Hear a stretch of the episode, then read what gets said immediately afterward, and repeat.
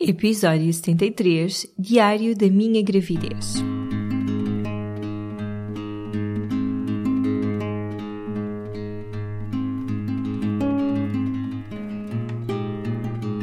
Olá, eu sou a Cláudia e este é o Oficina Podcast. Todas as semanas trago-te um convidado a uma reflexão que te vão ajudar a viver de uma forma mais simples, feliz e consciente. No Oficina não existem verdades absolutas e aqui tudo é uma descoberta.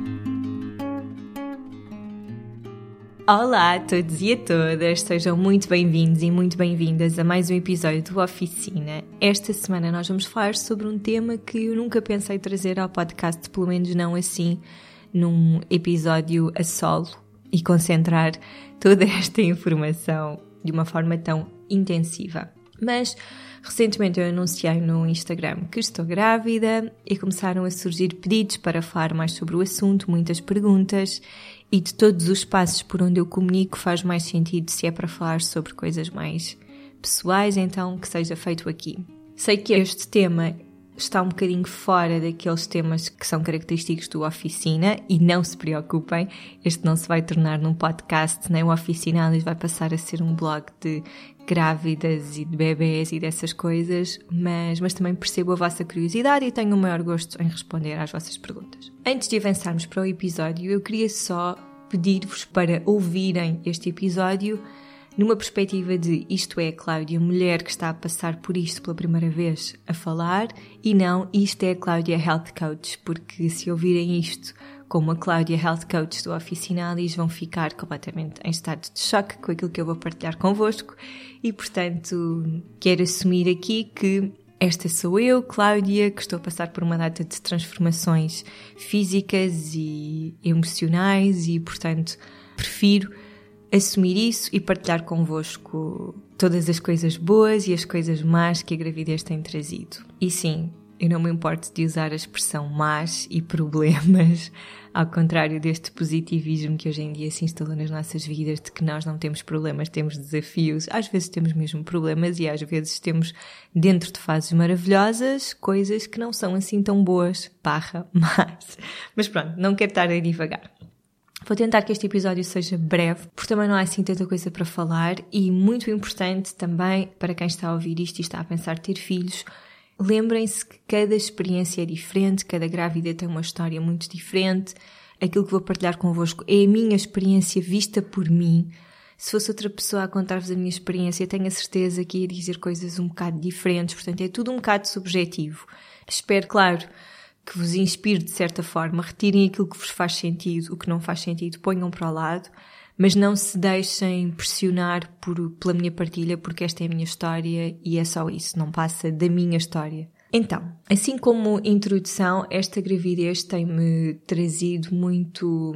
Acho que nunca passei por uma experiência tão transformadora como estar grávida. Esta gravidez tem trazido muitos contrastes, tem trazido muita, muitas mudanças ao meu estilo de vida, ao meu dia a dia e tem trazido também muita humildade. Eu, quando ouvi outras mulheres grávidas partilharem os seus desafios, partilharem que era difícil porque se sentiam enjoadas ou com sono ou estavam assim um bocado quase esquizofrénicas por causa das alterações hormonais, com muitas alterações do humor. Eu achava sempre que elas estavam a exagerar um bocado e que quando fosse comigo que as coisas não iam ser nada assim. E isto é muito arrogante dizer isto, mas é verdade. Nós achamos sempre que connosco vai ser diferente. E é por isso que esta gravidez me tem trazido muita humildade, é porque não está a ser diferente.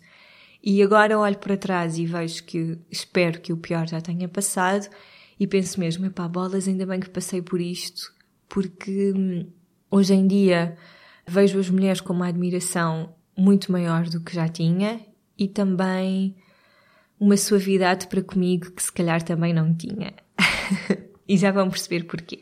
Então, para organizar melhor o episódio e também para não dispersar muito, eu pedi-vos no Instagram para me deixarem as vossas perguntas uh, que estavam relacionadas com a gravidez. E, portanto, peguei nas vossas perguntas e dividi esta minha partilha em três capítulos: pré-conceição, gravidez e pós-parto. E dentro de cada capítulo eu vou respondendo às vossas perguntas. Vamos então começar com a pré-conceição e temos aqui várias perguntas. A primeira é: a gravidez foi planeada? E a resposta é sim. Esta gravidez foi muito planeada. Inicialmente a nossa ideia era começar a oficializar a coisa. Eu não gosto nada de usar a expressão tentar engravidar, porque isso, essa tentativa de engravidar eu associo sempre ao esforço, associo a eu estou a tentar e não estou a conseguir e está a ser difícil. Portanto, a expressão tentar eu não, não uso muito, mas inicialmente a nossa ideia era começar a pensar nisso de uma forma mais séria no final de 2018, no início de 2019, porque nessa altura eu já tinha uma data de compromissos profissionais e projetos feitos. Só que no verão, uh, eu só estou a partilhar isto convosco porque no verão depois eu lembro-me de estar a conversar com o David e dizer, olha, se calhar é um bocado parvo nós estarmos a adiar, uh, são só seis meses, nós não fazemos a mínima ideia de quanto tempo vamos demorar a engravidar, podemos demorar muito tempo, portanto, se calhar esta rigidez não é preciso, vamos, vamos fazer as coisas na boa, descontraídos, temos muito tempo. E pronto, esta, esta nossa conversa, então decidimos que, que nos íamos deixar de estar com timings muito estritos e que era quando fosse.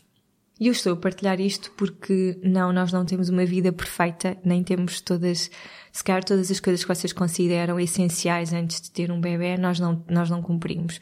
Nós não temos um carro próprio, nós não temos uh, uma casa própria, vivemos numa casa alugada, uh, voltámos recentemente a Portugal depois de estarmos cinco anos fora e portanto ainda nos estamos a estruturar muito profissionalmente e ainda estamos a tentar perceber mais o David que caminho é que quer seguir, portanto ainda estamos assim numa fase de muita estruturação, mas para nós o mais importante, e tem muito a ver também com a nossa forma de estar, é nós queremos ser pais, sentimos que estamos prontos, nunca vamos ter a situação perfeita, seja porque se calhar agora no final do ano eu já tinha os projetos profissionais resolvidos, mas iam aparecer outros, nós nunca sabemos. E portanto quero também deixar isto de não estarmos à procura do momento perfeito, da situação perfeita para fazermos o que quer que seja para realizarmos algo que queremos muito, porque senão ficamos parados e nada acontece.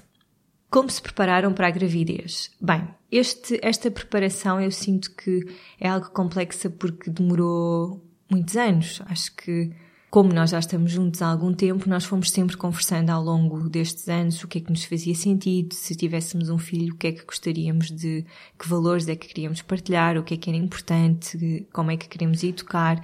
E não quer dizer que agora nós tenhamos este filho e que não façamos as coisas de uma forma diferente. Mas é muito importante que os pais conversem e, e tragam ao mundo uma criança de uma forma muito consciente, que percebam uh, se têm valores que são destruturantes, por exemplo, fatores como política, religião, podem depois ser muito difíceis para quando se educa uma criança, não é? Se os pais tiverem posições muito opostas e é importante estarem alinhados e perceber o que é que, e também porque é que querem ser pais, não é? Acho que é muito importante nós questionarmos isso, não ser só, ah, porque faz parte, ah, para dar uma lufada, dar fresca à relação. Acho que isso é das piores coisas que se pode pensar, porque não acredito mesmo que um bebê faça isso, tenha esse poder. Acho que vai trazer muita coisa boa, mas certamente uma lufada, dar fresco, não sei se, se será a ideia mais correta. E portanto nós começámos desde sempre a conversar muito quando víamos situações na rua de crianças a fazer birras terríveis ou de pais assim já um bocado desesperados. Nós aproveitamos sempre para conversar sobre como é que nós faríamos se fosse o nosso filho ou se fôssemos nós a ter aquele comportamento e mais uma vez não quer dizer que nós vamos fazer isso quando chegar a nossa vez. Acho que vamos ter muitas vezes em que nos vamos passar e que vamos fazer as coisas de uma forma que não gostaríamos, mas é importante, acho que é muito importante os casais falarem sobre isso. Assim, aspectos mais práticos, eu fiz um seguro de saúde. Normalmente os seguros de saúde que cobrem o parto têm um período de carência de um ano a um ano e meio, portanto, quem quer ter seguro de saúde convém pensar nisso com alguma antecedência. Fiz também um mega check-up, análise ao sangue, ginecológica, etc., perceber se estava tudo bem. Comecei a tomar ácido fólico, e assim, em termos mais espirituais, digamos assim, o que nós fizemos ou o que eu fiz para mim foi importante porque hum, quando nós falámos sobre isso, eu lembro-me que nos primeiros dias eu estava num, num shitex, eu não conseguia pensar em mais nada, senão será que estou grávida, será que estou grávida? E eu senti que isso me estava a consumir, eu estava sempre a conversar com o David, e será que estamos grávidos? E será que, como é que vai ser? Não? E eu senti que precisava mesmo de me acalmar, porque eu nunca tinha tido relações sexuais de uma forma tão desprendida. Eu sempre fui super cuidadosa para não trazer um bebê quando não desejasse. E sempre tive um bocado de pânico de engravidar eh, numa altura que não fosse a que eu queria mesmo. E, e de repente ver-me assim completamente livre deixou-me muito entusiasmada, se calhar até demais, durante os primeiros tempos. Então para mim foi muito importante, quando percebi isso, fazer uma meditação para o bebê a pensar no bebê e nesta alma que nos escolheu para pais e dizer, olha, nós estamos prontos, quando tu estiveres pronto, podes vir. E isso acalmou-me imenso. E eu estou só a partilhar isso porque sei que para algumas mulheres também podem estar a passar por isto. E porque aí eu deixei um bocado a bola no lado do bebê e disse: Olha, quando tu estiveres pronto, está tudo bem, nós estamos aqui à tua espera. E acalmou-me mesmo, eu não tenho muita diferença. Depois também fiz um altarzinho dedicado ao bebê, ao lado da, no da nossa mesa de cabeceira. Escolhi um cristal que representa o bebê e que está dentro de uma pirâmide de ferro uh, que tem o, o poder de estar sempre a purificar o cristal e à noite antes de dormir e quando acordo conecto-me com o cristal, encosto à minha barriga, isto antes sequer de estar grávida. Portanto, para mim foi importante incorporar esse, esse ritual. Depois, qual foi a reação quando souberam que estavas grávida? foi um bocado parva porque eu andava muito enjoada, muito, muito. Achava que. Hum, já agora respondo a outra pergunta. Vou juntar duas perguntas e que é qual foi a reação quando souberam que estavas grávida e que sinais é que o corpo deu e te fez desconfiar que estavas grávida? Então, eu comecei a ficar muito enjoada e hum, a transpirar muito, e é muito raro eu transpirar, eu estou sempre cheia de frio, é muito difícil para o meu corpo transpirar e comecei mesmo a achar que estava com algum problema intestinal. Vocês sabem que é assim o meu calcanhar daquilo, são os intestinos, e comecei a ficar super preocupada, já achar que tinha de ir ao gastroenterologista, fazer uma, um batalhão de exames, mudar a minha alimentação. E depois decidi fazer um teste de gravidez, precisamente no dia em que era suposto a minha menstruação aparecer, e a minha menstruação é tipo relógio se não aparece, tipo, nunca se atrasa, é a mesma hora, é o mesmo dia. E nesse dia eu acordei muito enjoada, então fiz um teste daqueles normais da farmácia e só que e o teste dizia claramente que eu estava grávida, só que uma das linhas estava muito clarinha. Então eu decidi voltar à farmácia e pedir um teste digital, porque os testes digitais dizem mesmo grávida ou não grávida, e foi só aí que eu acreditei que estava grávida e portanto a nossa reação foi na primeira vez que fizemos o teste, uh, o David disse logo: Estás grávida, parabéns. Tipo, festejou logo. E eu: Não, não, não, não, não, não, temos de confirmar, vou voltar a fazer outro teste. E só, só festejamos neste segundo teste, e a partir daí, não sei, eu acho que para qualquer mulher é mesmo uou. Uh, tudo muda. A partir do momento em que vemos, vemos o resultado, tudo muda. Depois, foi difícil engravidar? Demoraram quanto tempo? Não, foi muito fácil engravidar e sinto-me muito grata por isso. Não consigo imaginar aquilo que por muitos casais passam durante muito tempo estar a tentar e é que é mesmo tentar, porque às tantas já é um desafio enorme durante muitos anos. Acho que isso deve ser uma das fases mais difíceis que os casais passam e, e pronto, e não quero deixar de deixar aqui uma palavra de carinho para esses casais e, e dar-lhes muita força Uh, sinto muito grata porque foi mesmo rápido, nós demoramos para aí um mês. E é isso. Em relação à pré-conceição, já respondi a todas as perguntas que me deixaram. Depois, vamos passar para a gravidez. Então, aqui uma coisa que é muito importante partilhar e que é, felizmente, existe uma separação enorme entre o primeiro e o segundo trimestre, porque o primeiro trimestre foi mesmo muito difícil para mim e agora é com um alívio enorme que eu vos digo que metade das coisas que eu estava a sentir já foram, já estão no passado. Mas eu já, já explico essa parte. Vou só às vossas perguntas. Onde estás a ser acompanhada? Está prevista em que mês? Então, estou a ser acompanhada no centro de saúde. Comecei por ser acompanhada por duas médicas. Uma delas eu queria muito isto no privado. Eu queria muito fazer o parto com esta médica, mas descobri que ela já não faz partos e queria também ser acompanhada por ela. E perante isto, procurei outra alternativa de uma médica que também faz assim um parto mais natural e não apressa ao parto. Mas esta médica só tem vagas em julho porque, e é uma prejuízo porque nessa altura o bebê já nasceu. E, portanto, hum, optei por ser perante estas portas que se começaram todas a fechar, decidi ser acompanhada só no centro de saúde até encontrar uma alternativa ou não. Não necessariamente não tenho qualquer problema em ir para um hospital público e ter lá o bebê desde que me sinta segura e preparada para isso. Neste momento ainda não estou a fazer nenhum trabalho de emocional e de pesquisa de, de parto, porque quero estar muito concentrada e muito focada e não tenho conseguido estar focada nessa parte e também ainda falta muito tempo.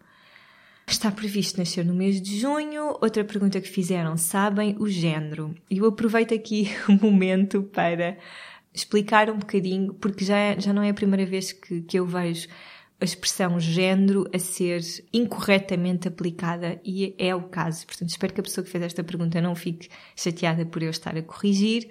Acho muito bem que nós tenhamos uma linguagem mais inclusiva, mas aqui não se aplica. Quando estamos a falar de um bebê e do sexo de um bebê, uh, neste caso do órgão sexual, do, do, do pênis ou da vagina, a expressão correta a ser usada é o sexo. Quando estamos a falar do género, é uma escolha que nós depois fazemos mais tarde. Eu posso ter, ser do sexo feminino e assumir ser de género masculino porque me identifico mais com a energia, com o comportamento, etc., mais masculino. Posso também ter eh, o sexo feminino e ser de género neutra, quer dizer que não me identifique nem com a energia mais masculina nem com a energia mais feminina. Pronto, queria só aqui corrigir essa parte. Então, vou juntar esta próxima pergunta porque são duas. Mudaste a tua alimentação desde que está estás grávida e quais os maiores desafios? Então, acho que esta é a parte em que vocês vão ficar um bocado chocados, é com a alimentação. Como, como eu expliquei ao início, eu descobri que estava grávida porque estava Fiz um teste, mas assim o primeiro sinal foram muitos enjoos e o primeiro trimestre foi muito desafiante por causa dos enjoos. Eu estava sempre, sempre enjoada. Eu acordava e coisas tão simples como beber um copo de água eu não conseguia porque tinha uma vontade enorme de vomitar assim que bebia água e, e acordava cheia de sede, portanto eu ficava muito tempo com sede. Tinha primeiro de comer qualquer coisa e estava sempre mal disposta, sempre com vontade de vomitar e não conseguia vomitar. Acordava à noite mal disposta e essa parte foi muito difícil porque eu deixei de querer comer as coisas que eu normalmente comia. Coisas como vegetais, eu enjoei cogumelos que eu amo de paixão, sumos, batidos, uh, pudins de chia, granola, papas de aveia, tudo o que eu adoro, eu deixei de ter vontade de comer. E de repente o que tomou conta de mim, o que me foi dando algum alento em relação à alimentação, foi que eu fiquei com vontade de comer coisas que eu adorava quando era adolescente, coisas como cereais com leite. Uh, cereais com leite foi e ainda continua a ser um bocado forte, de vez em quando ainda como. Tive uma semana em que me apeteceu muito comer arroz de pato e comi arroz de pato e depois passou-me. Tenho tido vontade mais até por, eh, pelo cheiro de comer hum, carne. Eu acho que esta é a parte em que vocês vão ficar chocados. E ao início foi muito difícil de lidar. Eu ainda não comi muita carne, comi tipo, comi um bife nos Açores e essa foi a primeira vez e senti muito, muito, muito culpada e foi muito difícil depois gerir essa parte porque eu, para além de me ter sentido culpada, fico ainda mais mal disposta do que, do que estava antes de comer o, o raio do bife, mas soube-me pela vida. não sei explicar, não sei mesmo explicar. Depois já tive vontade de comer. Eh, no outro dia estava com uma vontade de parva de comer croquetes na altura do Natal, croquetes de carne.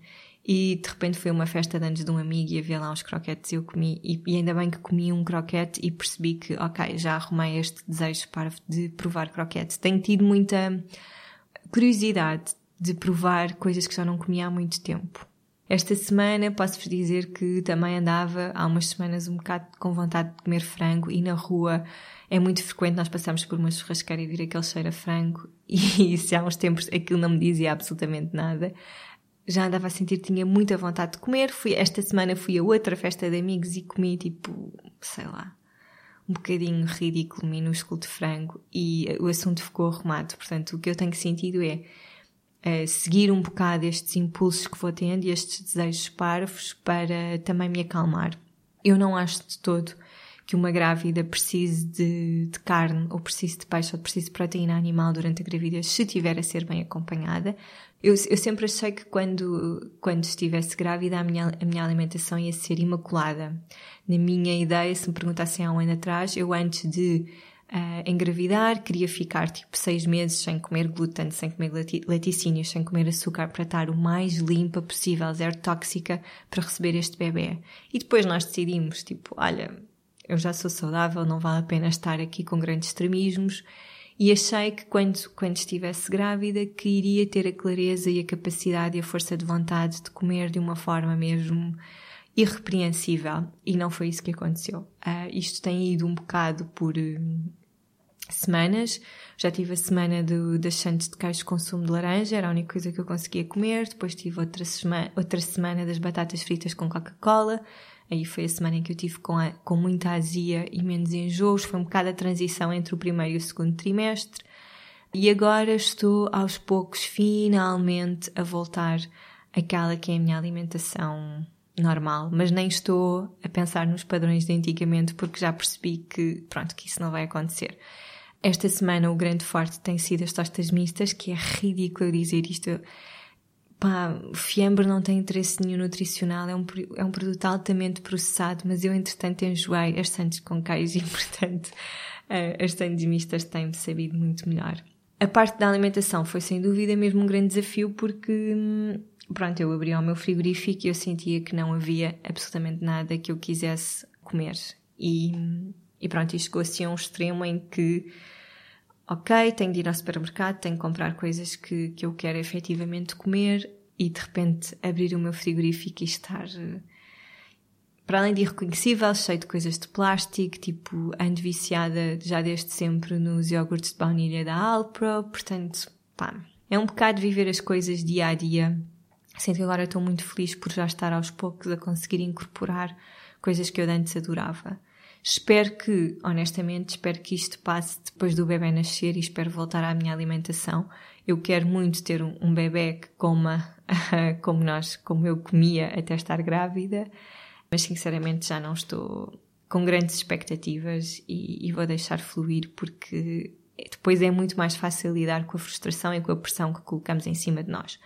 Outro grande desafio foi, sem dúvida, o trabalho, porque hum, para além dos enjoos, eu tive mesmo muito, muito sono. E hum, gerir a parte profissional com tudo isto não foi nada fácil porque eu perdi toda a vontade de trabalhar e mesmo o podcast agora eu posso dizer foi tive muitas semanas em que foi difícil manter a regularidade durante este período.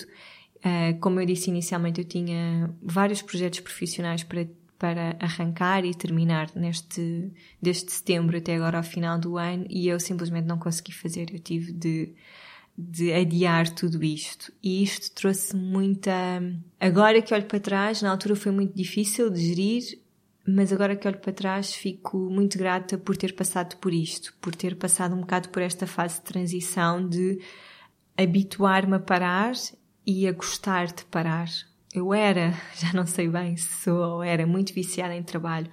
Adoro naturalmente trabalhar e fazer coisas e sou uma pessoa muito ativa. E de repente o que eu comecei a sentir foi tudo aquilo que eu considero que eu sou e que é a parte alimentar, que é super importante para mim, a parte do trabalho, o facto de eu gostar de fazer muitas coisas, isso desapareceu tudo. E portanto eu de repente fiquei, mas agora quem sou eu? Quem é esta pessoa? E o que este bebê me tem ensinado é mesmo a parar, a querer parar, a saber parar e a estar muito mais presente a cada coisa que faço. Eu sei que isto já parece um bocado clichê, mas é mesmo verdade. E aos poucos eu tenho recuperado a energia, tenho voltado a pegar nestes projetos que ficaram pendentes, sem grandes pressas, sem grandes pressões. E ainda bem que tive esta fase de transição, porque se eu tivesse tido uma gravidez super, super uh, proativa, a trabalhar imenso, depois quando o bebê nascesse eu ia ficar num grande choque. Portanto, eu sinto que agora estou numa fase de preparação para quando o bebê nascer eu estar bem, se estiver só dedicada ao bebê e não estiver a trabalhar. Portanto, isso foi mesmo um desafio e eu acho que também para quem tem negócios, para quem trabalha por conta própria, há sempre esta coisa que o ego nos está a dizer de não podes parar e tens de estar sempre a reinventar e a fazer coisas novas e a trazer dinheiro para casa. Há muito esta pressão depois do, da parte financeira de será que eu me continuo a conseguir sustentar? E o que eu tenho estado a aprender é não, eu não tenho de estar sempre a trabalhar e a ser uma máquina. E pronto, e tem sido uma, uma caminhada muito, muito profunda e interessante. Depois, voltando às vossas perguntas, quais os, portanto, os desafios maiores têm sido mesmo a alimentação e gerir a parte do trabalho e do sono. Eu continuo a ter algum sono, mas é mais à noite. Depois, quais os cremes que, te, que temos de usar na barriga, peito e, coxas? É interessante porque várias pessoas fizeram esta pergunta sobre os cremes e que é um, não sei, que é uma pergunta. Nós já sabemos que basta hidratar a nossa pele. Eu já não usava cremes há muito tempo. Eu já há muito tempo que tinha trocado os cremes pelos óleos corporais. E hum, só que enjoei os óleos, tal como enjoei óleos essenciais, o que é muito chato, porque eu estava numa jornada enorme de descoberta de óleos essenciais. Comecei a estudar aromaterapia, mesmo a fazer o curso, e de repente estou nas aulas e, e sinto-me super enjoada com os cheiros. Pasta de dentes também enjoei, milhentas pasta de dentes e neste momento estou a usar uma Colgate que está cheia de porcarias. Mas pronto, para perceberem que, que temos de nos adaptar um bocado com as coisas que conseguimos fazer e que, e que conseguimos usar. E estava a dizer que, neste momento, um dos cremes que eu não enjoei foi o Barral, portanto, é um creme que também está cheio de porcarias, mas é o creme que eu consigo usar. Depois, parto, já tens plano de parto, queres parte natural, vais amamentar. Bem, esta parte de o que a gravidez também me tem ensinado é não vale a pena eu estar a achar que vou fazer as coisas tipo eu achar que ia comer lindamente e não é isso de todo que está a acontecer.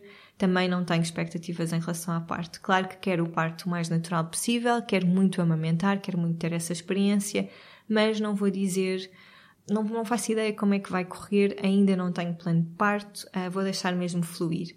Depois, pós-parto, já pensaram em nomes? És a favor ou contra vacinas? Já pensámos em nomes? Vamos esperar conhecer o bebê para hum, que ainda não sabemos o, o, o, sexo, como disse há pouco. Ainda estamos, nós estamos na, há duas ecografias que se fazem entre as 12 e as 20 semanas. Uh, nós estamos na fase entre as 12 e as 20 semanas, portanto estamos à espera de fazer a ecografia das 20.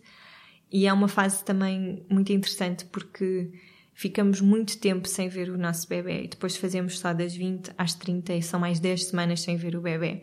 E isso ao início estava-me a causar muita ansiedade, ficar tanto tempo sem ouvir o coração, sem saber se está tudo bem, mas também me tem ajudado a treinar a, a calma e a paciência e a conectar-me a perceber se o bebê está bem de outras formas que não a forma médica uh, de uma ecografia. Mas voltando à vossa pergunta, desculpem, já me já estava a dispersar. Uh, já pensámos em nomes, mas queremos esperar que o bebê nasça para sentir o nome que se adequa mais a ele ou a ela. És a favor ou contra vacinas? Sou a favor, compreendo quem seja contra vacinas, mas e se calhar se eu vivesse isolada num monte, uh, numa ilha, não dava vacinas aos meus filhos, nem tomava vacinas, mas acho que temos de pensar no todo, temos de pensar na saúde, tipo, acho que quem não toma vacinas está a pôr em risco a saúde pública, a saúde dos outros. E isso, uma vez que vivemos em sociedade, acho que é importante, mas pronto, também sei que é uma opinião, também sei que toda a gente tem opiniões diferentes em relação a este assunto e, portanto, e sei que é um assunto controverso, portanto, pronto, quero só responder que sou a favor. E é isso. Já respondi a todas as vossas perguntas. Queria só dizer, antes de me ir embora, que hum, se há mulheres desse lado que estão a passar por uma gravidez ou que vão ter uma gravidez assim mais um, desafiante e exigente e até que vos tenha deixado surpreendidas, eu não estava mesmo. Eu já me sentia super pronta para ser mãe, mas não. Agora sei que não estava nada pronta para passar por isto e ainda bem, não fazia ideia que era assim que ia viver a minha gravidez. E posso-vos dizer que hum, isto vai parecer tão lugar comum, mas é mesmo verdade. Que por muito difícil que tenha sido alguns dias e, e eu agora que olho para trás e vejo a diferença de como eu estava no primeiro trimestre e como estou agora, eu tive dias mesmo muito difíceis, dias de estar deprimida, de sair, de levantar-me da cama para ir para o sofá e não ter absolutamente mais energia para nada, estar completamente sugada e mal disposta e depois a comer porcarias, comer tipo cereais ou batatas fritas e a sentir-me ainda mais culpada e ao mesmo tempo de certa forma aliviada por estar a comer aquilo. Enfim, uma misturada de emoções.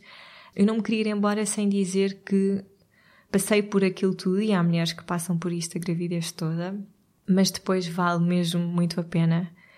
Porque, não sei, não, nunca senti nada tão mágico como ouvir o coração do bebê bater, uh, ver o bebê na ecografia, saber que as medidinhas estão todas certas, que até agora está a correr tudo lindamente e que o bebê está muito saudável e, e que no fundo é a única coisa que verdadeiramente interessa. Isso faz uh, valer tudo a pena.